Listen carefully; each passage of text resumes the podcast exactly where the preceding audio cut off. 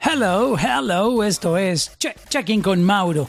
En este episodio, la historia de Sky Rompiendo, ganador de Grammy y el productor de los grandes hits de J Balvin. Así que como siempre, prepárense, ajusten bien sus audífonos, conecten su speaker favorito, relájense y disfruten, porque esto comienza ahora mismo. Check-in, check-in, check-in con Mauro. Check-in, check-in, check-in con Mauro. Check-in, check-in, check-in con Mauro. Check-in, check-in, check-in con Mauro. Hey, Alejandro Ramírez o Sky. ¿Cómo te gusta que te llamen? Eh, cualquiera con la que te sientas más cómodo, ya todo el mundo me dice Sky, como que siempre estoy esperando que me llamen por mi nombre, como le dicen a los artistas cuando están tras del camerino y todo eso, pero a mí no, a mí siempre me dicen Sky, entonces hágale, dígame Sky, tranquilo. Me llama un poco la atención de dónde sale el nombre Sky. Es un nombre corto, pero también es imponente. Sí, Sky sale desde que yo tenía como 15 años, 15, 16 años y trabajaba con otra, con otra persona y nos pusimos Sky High, nos puso un amigo Sky High porque nos gustó en ese momento, era como que un slang de por acá, de Estados Unidos, Sky High, nos gustó todo eso y quedamos así, después nos separamos y pues yo quedé Sky. Quedó Sky básicamente, pero Alejandro también es el nombre que utilizas, ah, digamos, con tus amigos. Se, ¿Te llaman Alejandro te, o ya te dicen Sky? Mm, a mí pues como que me dicen muy poca gente Alejandro, Alejandro no me dice casi nadie, pues a mí me dicen Alejo o Ale, pero me dicen la gente más cercana, unos cinco personas, de resto me dicen de otros nombres, me dicen, me dicen de otro nombre, me dicen Sky, eh, los parceros míos del colegio me dicen de otra forma, o sea, como que lo que menos me dicen es Alejandro. ¿Cómo se llama tu espacio de trabajo? Este es Black Koi, este, este espacio es Black Koi. Eh, está el Black Koi de Colombia y el Black Koi de acá de Estados Unidos. Es el, el espacio como que el estudio más íntimo mío es Black Koi. o sea, cuando ya están conmigo ahí es porque ya son amigos míos, ya personas. ¡Wow! Me, me- me siento privilegiado, de verdad. ¿De dónde salió Rompiendo el Bajo? Eso salió de una canción de En lo Oscuro. Rompiendo el bajo. Había un punchline de José, un punchline en el verso que decía rompiendo el bajo y él al final dijo Sky y yo en Pro Tools cogí, cogí ese pedacito después de Sky rompiendo el bajo. Él le gustó ya, lo siguió diciendo y, y él siempre para arriba y para abajo, Sky rompiendo el bajo, pues Sky rompiendo el bajo. Sky. Rompiendo el bajo. Y hoy en día todo el mundo me, me, me, me ven por ahí, los boricuas, hey, rompiendo el bajo. Así, así, así se volvió todo. Entonces decidí como que más que todo llamarme Sky rompiendo. Todas las historias tienen un comienzo, y así fue como Sky comenzó a sentir curiosidad por empezar a producir música. Eso fue inclusive acá en Miami. Por primera vez yo estaba estudiando aquí pequeño y, y tenía un amigo puertorriqueño que una vez me invitó a su casa y me mostró un setup que él tenía pues súper básico con un computadorcito ahí. Nada más me llamó la atención fue el programa que él estaba utilizando. Y de ahí me volví a Colombia otra vez a vivir y me devolví con ese chip como que "Hey, yo quiero hacer algo yo de la música, yo quiero hacer como que ritmo, yo quiero, yo no sabía ni siquiera que era un ritmo a los, eso fue a mis, mis 13 años. Cuando me fui para Colombia otra vez, empecé a curiosear más el programa, el FL Studio, y lo abrí por primera vez. O no tenía ni, ni speakers ni nada, no tenía nada, solamente tenía el programa. Y, y ahí empecé, ahí a mis 13 años, en mi cuarto, pues, donde hacía las tareas del colegio, ahí mismo, con el mismo computador. Ahí. ¿Qué fue lo primero que hiciste en el software? Cuando lo abriste, ¿qué se te vino a, a la mente? Bueno, afortunadamente lo abrí al lado de una persona que lo conocía. Como que los botones básicos me, me enseñaron, pero lo básico, o sea, yo sabía que es, el triangulito era para play, el cuadrito, el cuadrito era para stop. Lo- lo- los dos barritas eran el, el pause. No crean que lo básico era una cosa ahí súper extensa, no, eran como cinco minutos y se fue, es que bueno, listo, chao. Y ahí fue, ya, o sea, como que yo necesitaba como que eso. Y yo creo que todos, siempre que entramos a un programa nuevo, a un software, es saber lo básico y entender cómo funciona el programa. Y yo creo que ya después de ahí es como que como uno sea de curioso a, a empezar a tuiquear cada cosita y a mirar que, que, que nada duele uno, uno intentar. ¿Lograste hacer un, un beat en esa primera experiencia con el software? Sí, obviamente hice. Yo, el beat que hice, pues de pronto era horrible, pero a, la final era un beat, ¿cierto? Entonces sí, hice un beat ahí. Pude hacer un beat, pero, pero recuerdo que antes, o sea, en ese momento, 13 años, nunca hacía algo largo porque no me llenaba ni sabía estructurar, entonces siempre eran como loops, ¿me entiendes? O sea, si hacía algo no duraba más de, de, de 30 o 40 segundos repitiéndose porque pues no, no sabía estructurar mucho, era más como que un groove ahí, pero malo porque era, estaba empezando y era más de eso, más que pistas, más que tener una estructura, yo todavía no estaba en esa etapa, le estoy contando la etapa de antes de que yo empecé como que a, a, a, estructurar ritmos y ya entregar ritmos y hacer ritmos como que ya me siento y ya sé qué hacer, en ese momento estaba apenas explorando la música como tal. ¿Y qué artistas estaban sonando en esa época que te inspiraban un poco a, producir beats? ¿Qué recuerdas? Yo desde pequeño el gusto por la música sí lo he tenido. O sea, puede que no por hacer pistas, que fue como ya a los 13 años, pero desde pequeño sí sentía algo por la música que era distinto a mis amigos, a mis primitos. Yo chiquito salía y, y bailaba las de Michael Jackson con los tíos, ¿sí me entiendes? O sea, me apagaban las luces. Era ese tipo de, de, de, de gusto por la música, no ese acercamiento que tengo hoy en día. Pero en ese momento como me inspiraron desde chiquito, los mismos. O sea, Michael Jackson, como lo acabo de decir, me encantaba. A mí me encantaba mucho lo que era el rock.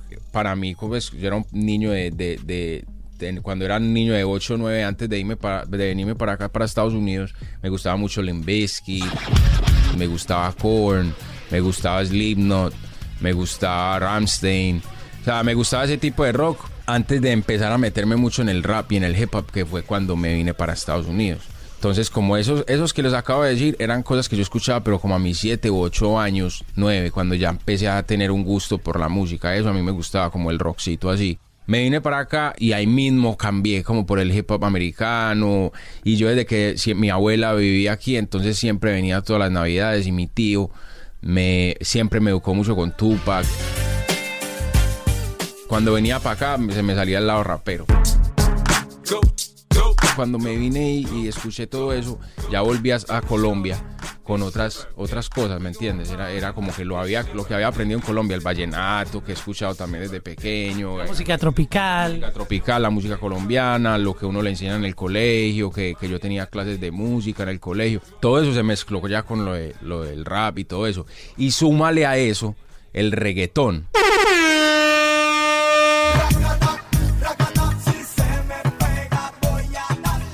Porque en ese momento cuando yo volví a Medellín era que el reggaetón apenas estaba, que yo salía de mi, de mi colegio y vendían a 5 mil pesos, esos son como 2 dólares, menos de 2 dólares, un, un, un, un, álbum, ¿me entiendes? Los vendían piratas. Entonces yo de chiquito, yo pues lo que, lo que, lo que me cogía del colegio de La Plata, llegaba y lo, lo, compraba un CD o dos CDs y eso era la Vallarde, en ese momento Hectoritito, en ese momento era eso, todo eso lo que estaba llegando en ese momento. Estás hablando de Felina. Exacto, de Embow, o sea, canciones más viejas que eso cuando vendían el de Vicosí solo, que fue el primero que yo tuve, fue uno de Vicosí, enterito de Vicosí ellos hicieron algo en, en, la cabeza, ¿cierto? Y en el oído y en las influencias. Pero siempre he sido muy fan. En ese momento estaba ya José Balvin, ya estaba pegando sus primeras canciones en la radio en Colombia. Creo que él ya tenía éxtasis con Joel y Randy en esa época. Si no estoy mal, sí fue como al año o dos años que, que yo estaba haciendo esas cosas, que yo estaba apenas ahí como que en el, en el cuarto. Estaba más allá, pues no necesariamente era que yo lo escuchaba siempre, pero estaban pegados muchos colombianos. No estaban pegados, estaban en el momento donde estaban como que dando su auge ahí, estaban como que en sus primeras como que pinceladas al éxito, diría yo. Estaba Balvin, Rey con golpe a golpe. Esta época donde todo como que surgió pues como ese movimiento desde Colombia. Obviamente a todos los boricuas, yo era súper fanático de todos los boricuas, de todos. Eh, en Colombia siempre pues como que los quisimos mucho por, por, por, esa conexión que se dio musicalmente y culturalmente, pues que ya no solo venía de nosotros, sino desde la salsa, pues entonces como que también nuestros padres lo, lo lograban entender un poco y, y, eran como que los mismos que todos estábamos escuchando en ese momento, sino que yo los percibía distinto. No era simplemente por una marca o por un artista que me gustaba, era más allá de eso. Y después de todo ese proceso que nos estás contando, ¿Cómo llega tu primer proyecto musical? Es decir, que, wow, fue realidad, se hizo un beat, se produjo una canción, se lanzó. ¿Cómo llegó ese primer, esa primera oportunidad de tener ya una canción afuera en el mercado? O sea, yo empecé a trabajar mucho, como te decía, cosas chiquiticas de 30 segundos, un minuto, ya después empecé a aprender en serio como que a estructurar, pero esto fue en cuestión pues de unos años seguidos, no estamos hablando de que a la otra semana ya estaba listo haciendo estructuras y, ¿sí me entiendes? No es como lo muestran en YouTube que, que aprendes en 20 minutos, eso no es así. Exacto, eso fue, le estoy hablando de un año, dos años, dándole nada más en la casa, solo. Yo llegaba al colegio y tiraba la mochila y me sentaba al, al- al escritorio a, a hacer música. Como a los dos o tres años se me apareció la primera oportunidad que fue con la persona que primero trabajé, que es otro productor, ¿cierto? Que empezamos los dos como que, bueno, él conocía más gente que yo, yo no conocía a gente, pero lo di con él y él conocía a cierta gente que apenas estaba empezando, pues que nadie tampoco los conocía en ese momento, pero estábamos haciendo algo, ¿me entiendes? Estaba ya moviendo un poquito más la cosa. Entonces, eh, mi primera pista yo me acuerdo que se la di a un dúo de la ciudad de Medellín, de, de Envigado. O sea, se la di a ellos y, y salió una canción, ¿me entiendes? O sea, todo estuvo bien, estábamos ahí, pero no había pues dinero de por medio, ni había ese interés, ni siquiera. Era simplemente poder lograr hacer una canción. O sea, yo nunca había hecho una canción. La primera que hice, perdón, la primera que hice se la hizo una gente del colegio, de mi colegio. Esa fue la primera canción que yo hice a dos niños que estaban en un, en un grado más que yo. Yo estaba, ponle que si yo estaba en ese momento, yo estaba en octavo, ellos estaban en noveno, una cosa así. Y ahí fue donde eh, la primera canción. Y la cantaron en un acto cívico del colegio. Bueno, pero al menos tuvo éxito. sí, sí, tuvo sí. público. Exacto, exacto, exacto, exacto. Pero no, pues, las primeras canciones siempre, siempre las, las he recordado mucho porque pues significan mucho. La primera que sonó en radio, la primera que hice literalmente, o la primera que tocó Billboard, o la primera que... ¿Sí me entiendes? Como que esa primera canción que me abre otra puerta y otra puerta siempre se queda en mi cabeza. ¿Y qué pasó después de esa canción que hiciste para tus compañeros en el colegio? Eh, ¿Cómo se fueron dando las cosas para seguir avanzando? No, pues a la final el del más el más interesado pues en que salieran las cosas de la música era yo porque ninguno quedó cantando de los que te estoy diciendo pues de, de los del colegio ninguno canta hoy en día incluso pues como a los seis meses dejaron de cantar o sea, y yo seguí yo seguí y, y, y, pues si, si empecé con una cosa en el colegio, pues seguí con esta gente de, de Medellín, de los de Envigado, y después otra gente hice otra pista que ya me pudieron pagar y me pagaron como 60 mil pesos, o sea, que, que esos son como 20 dólares. ¿Me entendés? O sea, como que ya de ahí fue como que fluyendo todo hasta el día de hoy. O sea, yo no he forzado nada, ni he sido muy intenso de buscar a la gente, ni he, ni he querido estar donde no me quieren, simplemente porque hay una oportunidad o no. Siempre he dejado que las cosas sean muy orgánicas y que fluyan. Entonces, como que fue, fue simplemente trabajar y las cosas me empezaron a llegar normal, muy, muy, muy despacio, porque estamos hablando todavía que yo estaba en octavo, noveno en el colegio y yo y yo cuando en 11 vine fue a como que a sentirme como que como que estaban las cosas como que un poquito empezando como que ese engranaje estaba un poquito a funcionar entonces como que como que es eso. Yo seguí trabajando y dejé que las cosas fluyeran más que todo. Canciones no muchas empezaron a salir pero no eran muchas. Era más lo que uno hacía dentro del estudio a lo que salía porque uno todavía no tenía esa experiencia y ese conocimiento como para que todo lo que uno hiciera fuera pro y fuera digno como de salir al público. ¿Y cuál fue esa primera canción que salió y se hizo famosa? Vamos a, a devolvernos a ese momento que seguramente lo recuerdas con mucha emoción porque es tu primera canción en la radio, tu primer hit. ¿Cuál fue esa primera canción? Bueno, fa- famosa. ¿A qué te refieres con famosa? Porque uno puede tomar una canción famosa muy local, ¿cierto? Exacto, e- eso se llama famoso porque tú estás ya eh, coronando un mercado. Exacto. Entonces, mi primera canción que pegó, y, y lo, y, lo, y lo digo porque pegó fue en mi ciudad, ¿cierto? Y se regó un poco más como a, a otras ciudades como que, que escuchaban reggaetón en ese momento. Fue una canción que se llamaba Creepy Creepy, que la hice con Yandari Justin y Shaco. No es la que se imaginan de Farruko, sino... Exacto. Exacto, es otra, viene mucho más atrás de esa. Esta- Estamos con el verdadero creepy creepy. Eh, eh, esta, esta fue hace como, no, hace como ocho años, una cosa así súper vieja. Pero en fin, fue una canción chévere, más allá de cómo es la canción, si es buena o mala, fue porque fue una canción muy polémica. la primera canción que, que, me pegó y fue como muy polémica porque traía el tema pues de, de la marihuana, traía todo esto y, y en ese momento se volvió una cosa de noticias y todo esto aquello, pero eso le dio más, más espacio a la canción como para que la gente la escuchara. Fue el primer éxito en mi ciudad, lo puedo decir, ese eh, Creepy Creepy de Yandari Justin. Pero no seas tan humilde, Sky, porque la canción en Cali, yo trabajaba en ese momento en la radio en Cali, también fue un hit. Yo la programaba en la radio y todo el mundo quería cantar esa canción. L- Básicamente lo mismo que pasa hoy con el Creepy Creepy de Bad Bunny con Farruko. Eso pasó con tu canción en nuestro país. Sí, esa canción la verdad fue un éxito pues en el, en el, en el país y, y en las discotecas, en los carros, todo y, y, pues una nota y la oportunidad que me dieron Yandar y yo en ese momento pues de, de contar conmigo para la canción, Chaco, o sea, fue una cosa muy chévere en ese momento, me, me sentí muy, muy, muy alegre porque era el primer tema que la gente sabía de mí en la calle, ¿sí me entiendes? Y que estaba mi pauta, ah, chévere, una, una experiencia de las mejores. Para recordar ese momento, aquí está un breve fragmento de Creepy Creepy. La niña quiere creepy, creepy, creepy, porque la pone happy, happy, happy. La niña quiere creepy, creepy, creepy, porque la pone happy, happy, happy. ¿Qué pasó después de Creepy Creepy? Empezaron a llamarte nuevos artistas, a grabar contigo. ¿Qué sucede? Porque luego que una canción tiene ese éxito, las cosas empiezan a cambiar para el productor. Pues la verdad, no pasó nada. O sea, No me digas no eso. pasó nada porque, o sea, todo siguió igual. O sea, en ese momento cuando uno está empezando y cuando el artista se le pega una canción y también está empezando, no hay un renombre.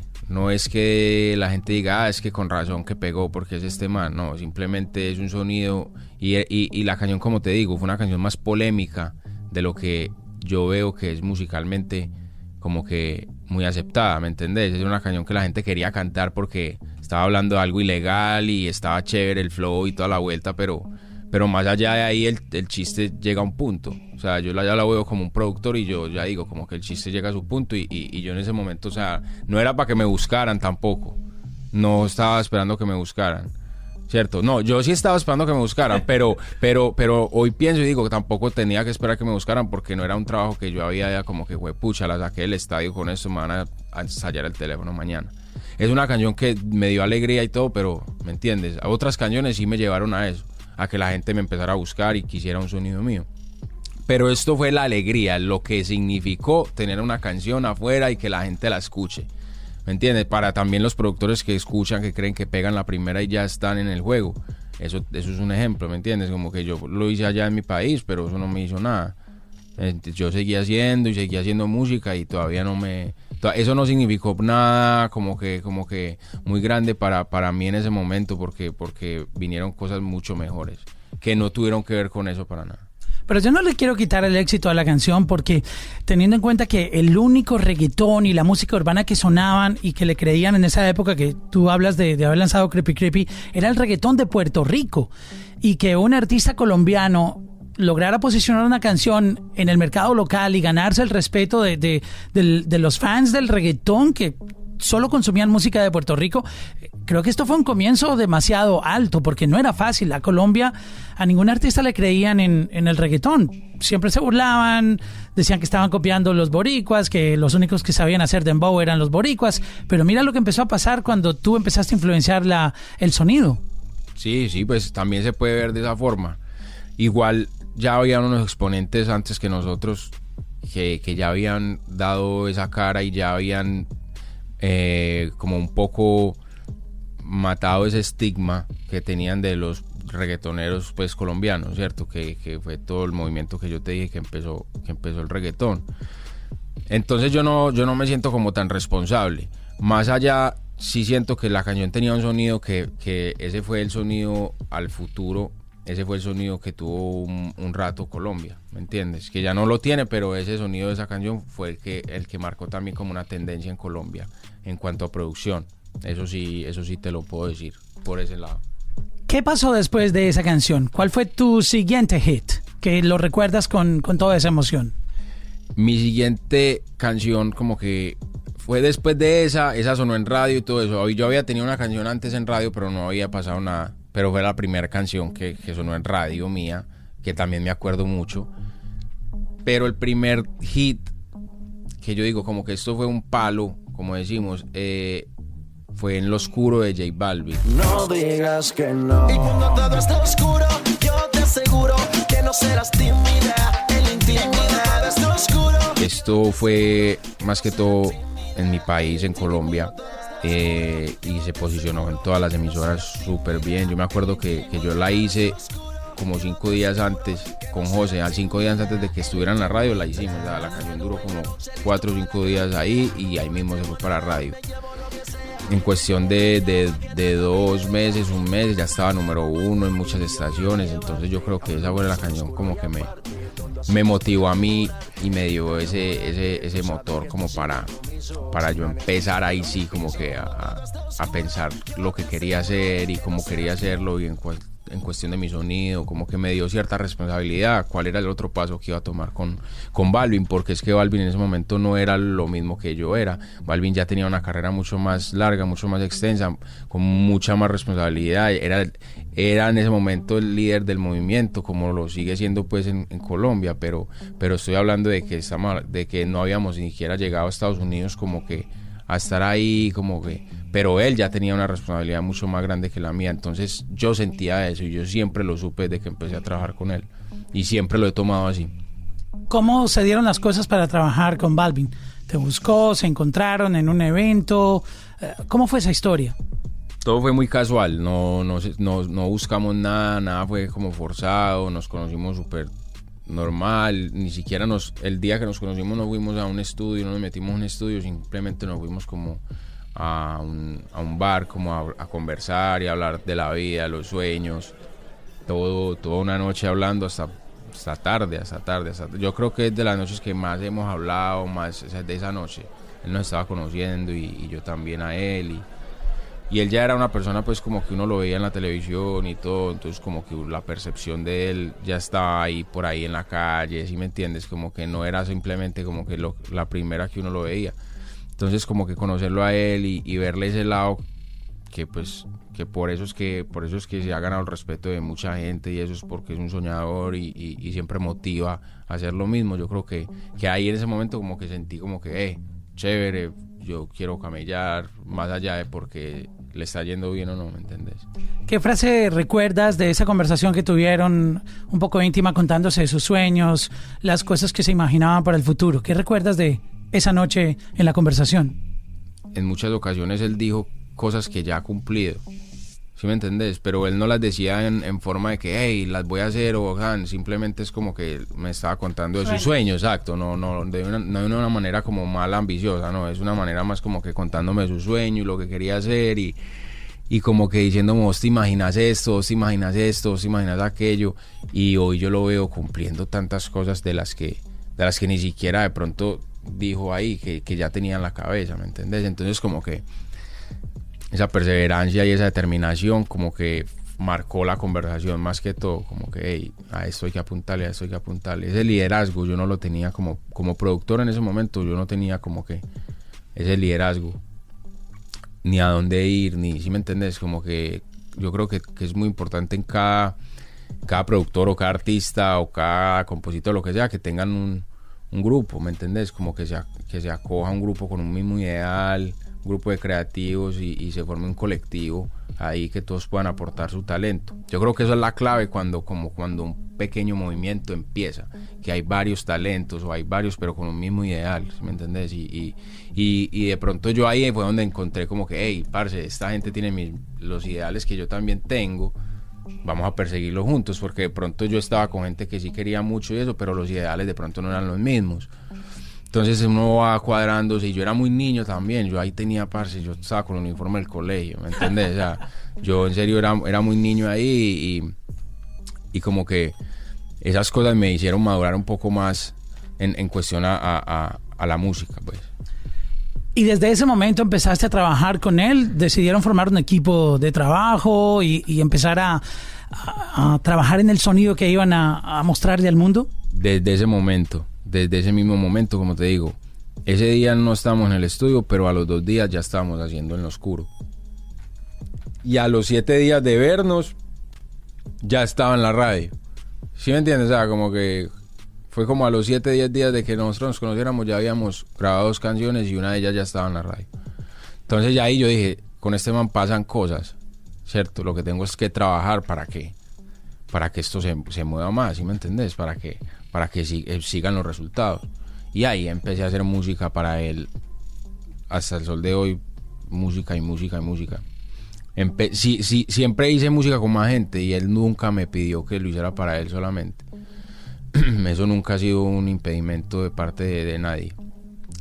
Pero esa hermandad y ese sentimiento que tengo por ese mismo, que esa misma sentada que nos pegamos hace rato en ese bar, es, es, es el mismo ideal, yo creo, ¿sí me entiendes? Con sueños mucho más grandes, con sueños cumplidos, pero que motivan a, a seguir trabajando. Lo que tú viste ese día te motivó a trabajar mucho más fuerte, a superarte y a, y a coger de la velocidad que él tenía en ese momento, porque si cuentas que en una semana pasaron todas esas cosas, no me quiero imaginar cómo empezó a volverse el ritmo de trabajo a partir de ese momento y, y cómo es en este momento también. Sí, claro, eh, eso se contagia. Yo digo que, que esa ambición, esa buena determinación se contagia. Eh, yo empecé a ver muchas cosas que yo de pronto yo no estaba yo no estaba preparado, ¿cierto? Para eso. Pero no son no estoy hablando de cosas materiales ni nada, simplemente de resultados, de, de, de- de trabajo, de, de- de responsabilidades que, que yo no estaba como que en ese momento listo, pero me tocó prepararme en ese momento, ¿sí me entiendes? Me tocó asimilar en qué nivel estaba el proyecto en el que estaba trabajando yo y en qué nivel estaba yo, a qué nivel tenía que llegar y cuánto tiempo me iban a esperar, porque si me dormía mucho, pues me dejaba el tren. Total, yo siempre he sido el más chiquito del grupo. O sea, en ese momento yo tenía como, como, como 19 años. Claro, y entender esa responsabilidad, porque ellos no estaban jugando. Y, y tú apenas estabas como empezando a descubrir la vida, cómo funciona, porque en el colegio no hay preocupaciones, pero ahí tú ya empezaste a, a enfrentarte al mundo. Exacto, entonces, entonces ahí fue donde ellos me ayudaron, todo el grupo, pues, o sea, no solo fue él, sino todo el grupo, Pope, sus su managers, siempre como que me ayudaron como a crecer en, el lado de la industria, pues, ¿cierto? Como que darme ese ejemplo, porque era gente mayor, ¿cierto? No vieja, era gente mayor que yo que tiene experiencia y, y- y tiene, y tiene mucho más mundo recorrido. De pronto uno hubiera tomado las cosas distinto a mis 26 años, ¿cierto? Que uno pues ya ha vivido más. Pero tampoco es que me arrepienta, porque todas esas cosas me hicieron a mí madurar demasiado. Eh, y aprender de, de- la industria, de las responsabilidades, del timing, del tiempo, que no hay nadie esperándolo a uno nunca, que, que hay muchas cosas en la música que se, se mueven y uno no y las cosas no giran en torno a uno, ¿me entiendes? Eh, y, y uno no es el- y uno no es la cara y uno muchas cosas que yo fui aprendiendo con, con los años y pero pero lo bonito es que nunca me dejaron de enseñar, ¿me entendés? Muchos hubieran dicho, no, pues yo no estoy aquí para enseñarle a nadie, usted coja su camino. Nunca me dejaron de enseñar nadie, ¿me entendés? Siempre la gente que, que ya sea el, el crew Alvin o ya sea este o aquel, siempre me han tomado bien y me han, me han llevado por un buen camino y me han aconsejado bien. Y yo creo que también he escuchado y he sido muy abierto a escuchar a la gente y a, y a recibir ideas, pues. Ese primer hit que los hizo llorar de felicidad y celebrar trabajando juntos, ¿cuál fue? Yo creo ya había pasado en lo oscuro, ¿cierto? Otros temas más apareció, yo te lo dije. Yo te lo dije, no me iba a enamorar. Te lo advertí a ti. Yo te lo dije, fue el tema que para mí dio el brinco a Estados Unidos. Él ya había sonado con Sin Compromiso, Remix.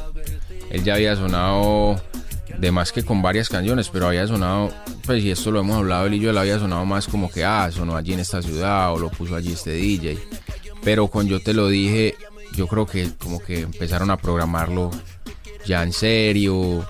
eh, era un video muy, muy, muy bacano para ese momento. Era un video que En Las Vegas. Vegas, desierto, o sea, Nadie era había hecho eso en Colombia. Ningún artista latino había llegado a ese nivel. exacto. en ese- y en el reggaetón tampoco es que se viera todos los días, ¿me entiendes? O sea, porque ya era, ya era nosotros brincando y saliéndonos de la, del- del carril de que somos colombianos y estamos haciendo música urbana, no.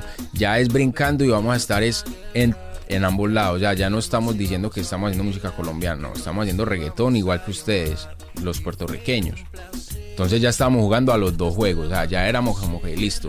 Ahí fue donde yo sentí como que de pronto, listo.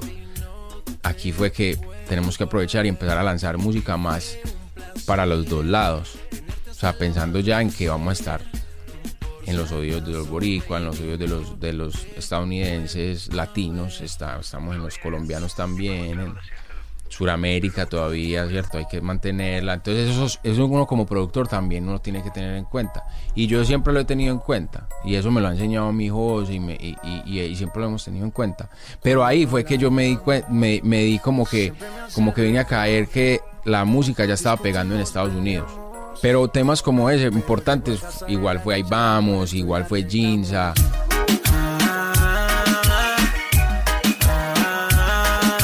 Vamos me parece que fue muy lindo porque en la época de Ahí Vamos fue que pasaron los Grammys y, que pasaron pues, nuestros primeros Grammys y, fueron, tuvimos un- unos número unos largos. 6 AM. 6 AM fue las primeras canciones después de Yo Te Lo Dije, creo que fue 6 AM, que fue un palo, pero un palo de canción aquí, entre, entre la gente, hasta los gringos se la sabían. Pero qué clase rumba, pa, pa, la que yo cogí que, que, canción que hemos sacado y ha tenido éxito grande,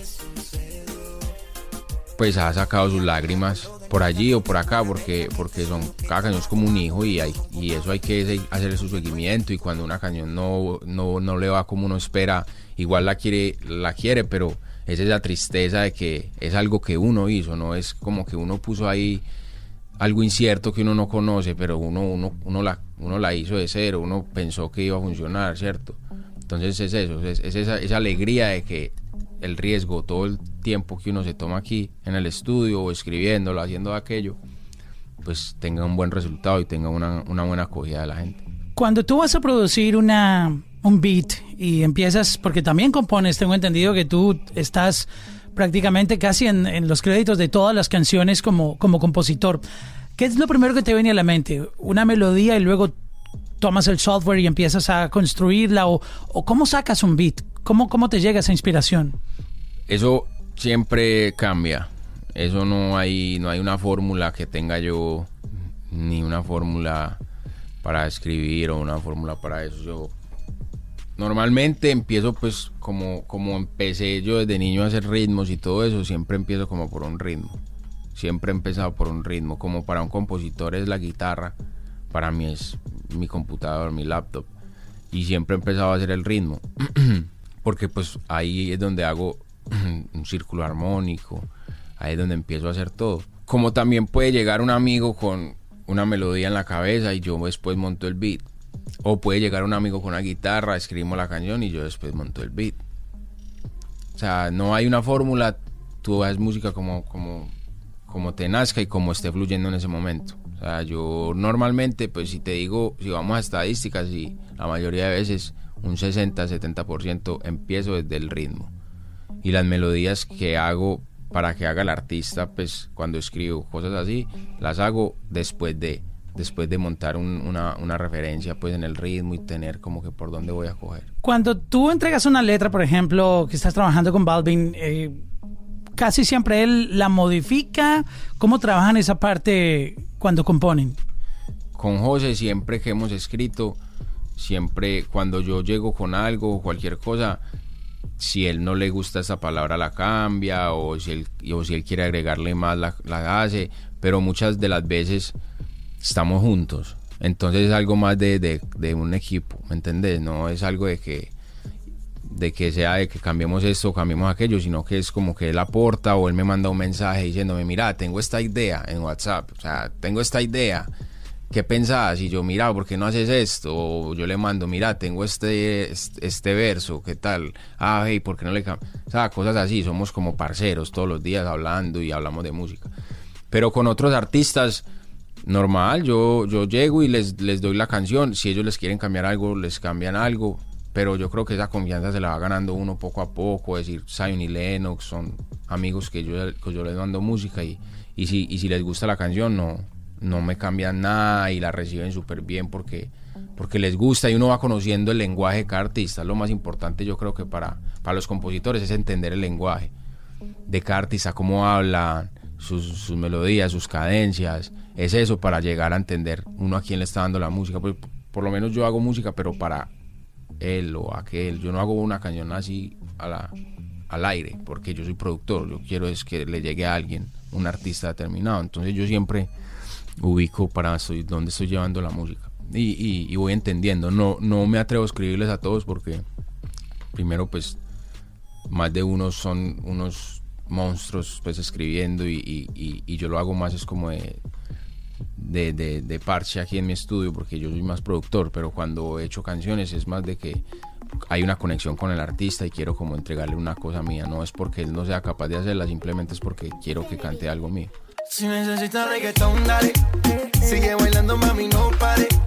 Acércate a mi pantalón, dale. La historia de Jinza es un poco chistosa por, porque el, el beat, en una entrevista que escuché de J Balvin, decía que el, el beat le parecía muy chistoso, que, que no, le, no le cogía el sabor, no, no lo tomó como en serio al principio. Y pues todos sabemos el, el gran éxito que ha sido Jinza, que fue un crossover mundial. Ah, ¿Cómo se dieron las cosas con esa canción? ¿Cómo, cómo salió la idea? Yo creo que Jinza es una de las canciones más naturales, más orgánicas que yo he tenido y he logrado hacer. ¿Por qué? Porque esto fue una mañana en cuestión de de qué, de una hora ya ten- ya yo ya tenía la pista. O sea, ya había montado el ritmo y tenía ese flow de. Pero no sabías todavía la letra. Sí, sí, sí, ya estaba. Oh, sí tenía si necesita reggaetón. Yo sabía que iba a decir, si necesita reggaetón, dale. Lo único que no sabía era que si les iba a gustar, porque era muy raro, eso sí sabía yo. Y yo como que esto está, esto está como hasta charro. Sí, pues es como decir, si quieren empanadas, coman. Algo así. Exacto, exacto, exacto. Entonces yo era como que mi duda no era, o sea, yo ya lo tenía ahí, yo era como que estaba con Bull y, y- y el primer filtro para mí siempre era Bull. Entonces yo, hey, nene, ¿qué te parece? Y él empezó, pégate a mi ritmo, casa garanino. Él, empe- él empezó a montar eso, ¿me entiendes? Empezó con lo del romanticismo y yo era, oh, qué chimba, es bacano, na, na, na.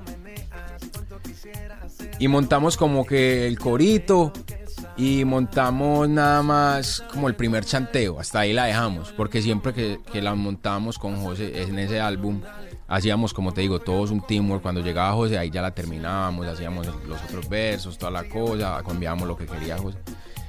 Y llega, y entonces ya, ya los muchachos no estaban, si no estoy mal, ya estaba yo y yo llamo a José. Yo, José, vení, tal. Estamos en la casa de José, porque ese era el camp. O sea, José nos recibió a nosotros en la casa como dos años, no viviendo, pero íbamos cada dos o tres días a darle a música, música. José se iba a viajar ocho días y nosotros nos quedamos ahí. Prácticamente vivíamos por temporadas, ¿me entendés? Entonces, por eso no somos tan unidos y por eso es que somos tan parceros. La familia. Exacto, por eso es que somos así. Entonces, cuando llega José, yo le, yo le doy play al, al, al, al beat. Pero ahí estaba la canción, pues. Sino que el beat empieza, pues, tucu, tucu, tucu, tucu, y empiezo así. Y él me mira con la cara que yo ya le conozco, que es algo que me va a gozar o me va, a reír de algo. Y ni siquiera la escuchó. O sea, pues no se fue. Mientras estaba sonando, él me estaba ya gozando la pista y yo... lo- Y yo Estaba haciendo bullying ya. eso, exacto. Me estaba me hacía bullying. Yo le di pausa a la pista y me le puse serio. Y yo, hey, esto no es un chiste. Eso, escúchala, por favor. Por favor. Y él como que, él me hizo también la carita cuando uno medio lo regaña, que se siente como que, ah, bueno, dale, dale, dale. Y me dijo, listo, póngala pues. Y le di play. Cuando son- empezó a sonar el coro, él mismo empezó a mover la cabeza. Me dijo, uff, ¿qué es esto, marica? Va, va, va, va, va, va, va, va. Ya. Jinza, ahí estaba. Después, un año peleando con la izquierda para que la sacara. Les pasó el mismo efecto. El mismo Que efecto no, no nos gusta. él, el, el mismo efecto que tuvo él, lo tuvo que, lo tuvo que sufrir con la izquierda. Pero Ahí, ahí comió de su bullying. eso, el karma, el karma le, le- le duró un poquito, pero, pero, pero estaba bien. O sea, a la final todos nos dimos cuenta que, que era una canción sota que, y como te, te digo, aporta un poquito más porque es algo que es algo tan único que nadie lo quiso copiar. Porque estamos lastimosamente en una industria donde alguien saca algo bueno y la gente quiere ir detrás de eso. Y es algo tan único que si tú te pones a ver en la historia de, de los charts o, o los lanzamientos de ese año, nadie, nadie se atrevió a, a copiar a Jinza. Y se han atrevido a copiar a muchas, ahí vamos, a Yo Te Lo Dije, a muchas. Pero Jinza nadie ni siquiera quiso hacer una copia porque es una canción única. En el reggaetón es única. Es una canción rapidísima que el reggaetón casi nunca va así, pero habla de reggaetón. Es una canción que sí suena reggaetón un poquito, pero es una cosa rara. Esa, canción es rara. Eh, para mí es una de las canciones que más significa para mí musicalmente. Musicalmente es de las que más ha aportado. Porque saliste de todos los esquemas y, y- y diferente a lo que todo el mundo estaba haciendo y lo que el estándar estaba pidiendo en ese instante. Exacto, exacto. O sea, la, la canción, la, el beat suena como que al principio como empezar un jueguito, pues como de juguete, pero cuando la batería pega no es de juguete, la batería pega en serio, en la cara. Entonces es como que ese balance, es como que esas cositas que, que, que la gente como que, eh, chévere esto. Y después José, que es para mí la persona más dura en llevar un concepto y llevar una idea de un estudio a la gente y venderle esa idea como es, es J Balvin. O sea, ese man desde que está haciendo la canción ya está pensando en cómo va a hacer todo. Entonces, el video que él hizo, la expectativa que montó, todo lo que hizo en torno a esa canción es winning. O sea, somos el equipo. Empezamos desde la música, pero ya llega un punto donde ya yo hago la música, yo ya hasta ahí llega lo mío. El barco mío llega hasta ahí. Ya es los otros cómo lo hacen. Es una idea única, es una canción nueva, fresca. ¿Cómo vendo esto? ¿Cómo, le, cómo, cómo la gente me puede entender esto? Ellos lo hicieron. A ella le gusta. Mami, mami, con tu body, este party es un safari. Todos miran cómo bailas, hoy tú andas con un animal. De ahí vienen muchos retos y luego viene tu participación en el álbum Energía, sobre todo por el crossover que se dio ahí en la participación de Pharrell. Cuéntanos un poco cómo fue ya brincar a trabajar con eh, tal vez uno de los tres productores más fuertes que tiene la industria de la música global.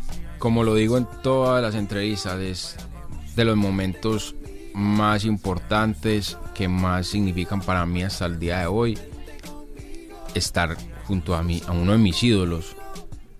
Si yo te, si yo te digo en toda mi vida, o sea, yo he tenido, han pasado mucha gente la que yo admiro, ¿cierto?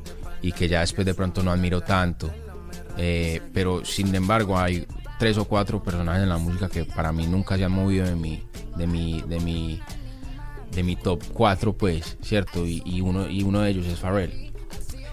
Y verlo al frente mío, producir como yo lo, me metí a verlo cuando yo estaba, les contaba, estaba en mi escritorio en- saliendo del colegio, que yo me metí a ver al internet, como solamente ponían en YouTube Pharrell in the studio o Dr. Dre in the studio, o sea, era siempre eso.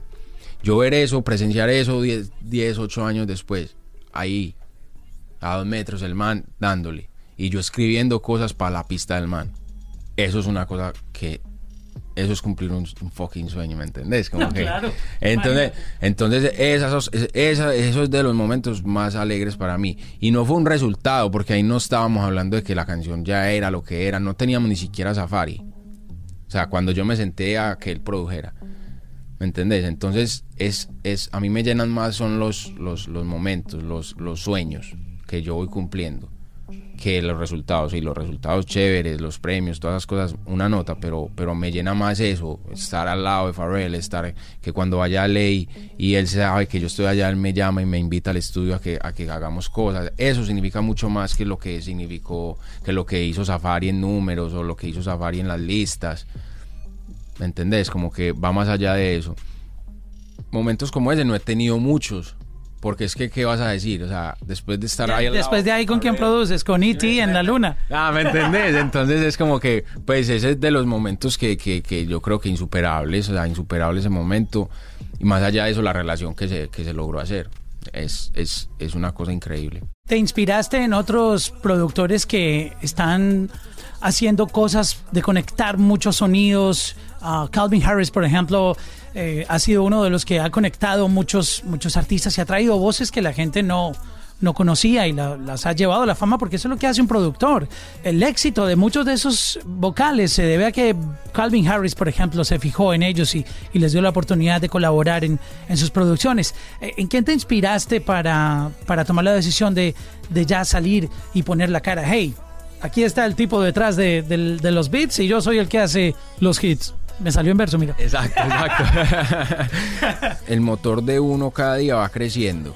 Y, y si antes el, el motor mío quería hacer grandes canciones y quería hacer eh, eh, eh, grandes como hits, yo quiero hacer, seguir haciendo cosas, no quiero quedarme en eso, ¿me entiendes? Quiero, quiero ser una persona que, que pueda, que pueda tener más alcance en la música, en la industria y, y con, y con los fanáticos y, y con la radio, quiero tener más contacto. Y siempre a las personas que he admirado, como te decía ahorita que uno de ellos es Pharrell o Dre o, o- o los, los pilares de, de lo que son los, los productores pues en el género urbano. Ellos siempre han tenido un plus, ¿cierto? Este tiene un plus porque está con la tecnología y, y e hizo un negocio súper bueno y, y aportó a la, a la cultura, aportó a la tecnología, aportó a la música con su, con, con su invención junto a su socio. Dre se la doy por eso. Ese es el, ese es el, ese es el plus de él, más el álbum que él sacó y Pharrell, el plus de Pharrell es que ah, moda, música, él está con senadores, está, o sea, él está, está en todo lado, ¿me entiendes? Entonces como que el mundo es muy grande como para uno conformarse con lo que uno está haciendo. Y si yo quiero dar la cara no es porque quiera saborear la farándula, pues que ellos saborean, simplemente es para llegar a lugares más, más grandes de, de- simplemente sacar una canción y dar la cara, es porque quiero hacer más cosas por la cultura, quiero seguir representando a mi país, quiero, quiero, quiero hacer cosas por, por la música latina y, y- de pronto cambiar esa forma en que, en que, en que nos ven eh, en muchas partes del mundo hacia la música, porque creo que vengo de una generación que, que se, se aparta un poco de lo, de lo que estaba pasando antes que nosotros estuviéramos. Y, y quiero dejar también eso muy claro, que yo no traigo el mismo sabor, que yo no traigo las mismas ideas, que yo soy una persona y un latino diferente.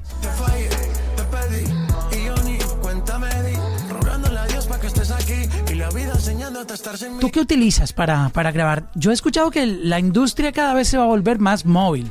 De que tú vas a terminar produciendo una canción en un avión, ya está pasando, que la vas a terminar produciendo en un teléfono. Tú ves ejemplos y videos de artistas que han hecho hits en un hotel, en el cuarto de un hotel, sacan un micrófono, su audio interface, Ableton y, producen un hit. ¿Te gusta tener tus equipos todo el tiempo contigo? ¿Cómo es tu manera de, de producir cuando estás on the go? Lo único que yo me llevo es mi computador, o sea, y lo único que, o sea, yo puedo estar en un estudio súper gigante, pero lo que estoy utilizando yo es mi computador, el mismo si yo estoy en un avión o el mismo que si yo estoy en mi pieza o si yo estoy viendo Netflix. es el mismo computador. Multiusos. Exacto, es el mismo computador. Tengo varios porque no me gusta como que quedarme con uno mucho tiempo. No sé, siempre he sido de, de ese agüero, pero, pero, pero siempre es un laptop, un portátil. Desde que tuve la oportunidad, pues, para comprarme un portátil, lo he tenido. No, antes no viajaba mucho con, con portátil porque no era como, no trabajaba con Mac. Me tocaba viajar con Windows, entonces antes era muy complicado. Antes cuando, cuando trabajaba como en Windows nada más y, y no, y de pronto no tenía para un Mac en ese momento, como que era muy complicado, te- tenía que andar incluso con la torre, la CPU, Wow. la CPU la llegué, la llegué a meter en maletas varias veces para venir acá Como tu equipaje de mano. como mi equipaje de mano y o si no me arriesgaba y la me envolvía en sábanas y o en cobijas y me la llevaba para varios lugares y no podía pues, era mi portátil en el momento pero pero sí yo creo que, que ahora lo único que yo necesito es, es mi portátil incluso muchas muchas mucha parte del álbum Vibras es producido y muchas melodías son del teclado pues que, que estamos es tocando en el teclado De las teclas por donde se escribe un correo. las con el A o con el U, esa, eh, pues, tenemos nuestros controladores y todo eso, pero, pero cuando no tenemos la forma de tenerlos ahí a la mano, que el álbum Vibra se hizo en un tour. Y si hay y. Vibra se hizo en el, en el último tour de, de Balvin. Entonces cuando tú estás en eso, tú no, tú estás on the go, o sea, tú estás o en el avión o estás en el hotel como por 3, 4 horas o estás en el venue, ya, no hay otro escenario, ¿me entiendes? O sea, como que no, no es de que vamos al estudio, no, no hay tiempo. Entonces tienes que estar allá ahí dándole, no grabamos ahí, pero sí creamos los tracks, todos los tracks los creamos ahí, Tiny y yo. O sea, yo creo que es como que coger los recursos, saber utilizar los recursos y encontrar un programa donde te sientas cómodo y ya. En estos momentos para los que están, la nueva generación, porque admiro mucho lo- los, los- las personas que, que trabajan en el board y que se sientan incluso en el board. Uno, uno de mis ídolos trabaja ahí inclusive en el board. Pero, pero, pero todo va, todo va cambiando y, y- y para esta generación no necesitan más que, que su- sus ideas, sus buenas ideas, su creatividad y un computadorcito que les ande normal. De Navidad. Normal. Porque se porten bien y saquen buenas notas en el colegio. Exacto, que, que, que ande normalito, no tiene que ser la gran cosa tampoco. ¿Y cuál es el, el mejor software para producir? ¿Con cuál te has sentido? Tú que conociste desde Fruity Loops, que fue de los primeros ah, software que salió interesante para trabajar en esa época, pero me imagino que has pasado por todos porque la curiosidad de un productor nunca, nunca para. De todos los que has conocido, eh, dame como un top 3 para recomendar. El día de hoy, si me preguntan, yo toda mi vida he trabajado con el Fruity. O sea, no quiero sonar mal agradecido con Fruity, pero el número uno es Ableton. Sorry, Fruity. Eh, para mí, hoy en día me parece que, pues yo produzco, estoy produciendo en Ableton hoy en día. El álbum de Balvin, el último, lo produje todo en Ableton. Para mí, yo, en mi conocimiento y en lo que yo he trabajado, Ableton, Pro Tools y Fruity. O sea, y, Pro Tools yo no lo uso para producir. Yo lo uso pues para producir vocales. Para producir, para grabar y para mezclar, pues uno, uno se queda ahí un ratico en Pro Tools. No soy muy virtuoso en Pro Tools, pero, pero sí me manejo por ahí chévere, súper bien. Eh, pero lo que es FL, FL Studio tiene su sonido y el que lo sepa poner a sonar chévere, bendecido, pues si me entiendes, como que aproveche el programa, que el programa es muy fácil de usar. Pero, pero en ese momento el Ableton yo creo que me, me parece los que más encaja con lo que yo quiero hacer y, y con el sonido y como yo me imagino las cosas, es el que más fácil me, las, me da el resultado. Sky, muchas gracias por compartir tu historia. Eres una persona admirable. Te felicitamos, te deseamos muchos éxitos. Esperamos que toda la gente que estuvo eh, escuchando y ha estado chequeando este podcast pueda encontrar inspiración en, en- en ti, que seguramente ya la tienen, pero con esta historia entenderán un poco más que todo es con paciencia, que es poco a poco, que no es de un día para otro, sobre todo en eh, producir. Mira lo que tú dices, que tú dos años casi para sentir que hacías algo un poco decente en sonido. No es que como lo muestran en los tutoriales en YouTube, que tú abres y, y aparecen los gurús del Ableton y crees que en media hora ya vas a tener un beat. No, es, es de paciencia, ¿no? Exacto, exacto. Es de paciencia y de. Y más allá es de saber aprovechar las oportunidades muy bien, al máximo y, y saber saber percibir los momentos, no todo, no todo buen momento con alguien importante es una oportunidad, no se puede, no, eso no se puede confundir nunca. Hay que disfrutar también con la gente, uno no puede andar con, en la industria uno puede andar con el interés las 24 horas porque también vas a quedar mal, vas a caer mal. No se trata de eso, es ser paciente y que tu trabajo lo, hable por ti y todo va a llegar en su momento. Y, y, y es trabajar inteligentemente, no, no es el que más trabaje, sino el que trabaje como es, como se debe ser. No, muchas gracias siempre, siempre por darme la oportunidad y, y ojalá el próximo encuentro podamos contar muchas más historias y, y sigamos haciéndole seguimiento a todo esto. Que hay de cierto que tus amigos ya no te invitan a ninguna fiesta porque siempre que llega Sky rompe el bajo. Check-in, check-in, check-in con Mauro. Check-in, check-in, check-in con Mauro. Check-in, check-in, check-in con Mauro. Check-in, check-in, check-in con Mauro.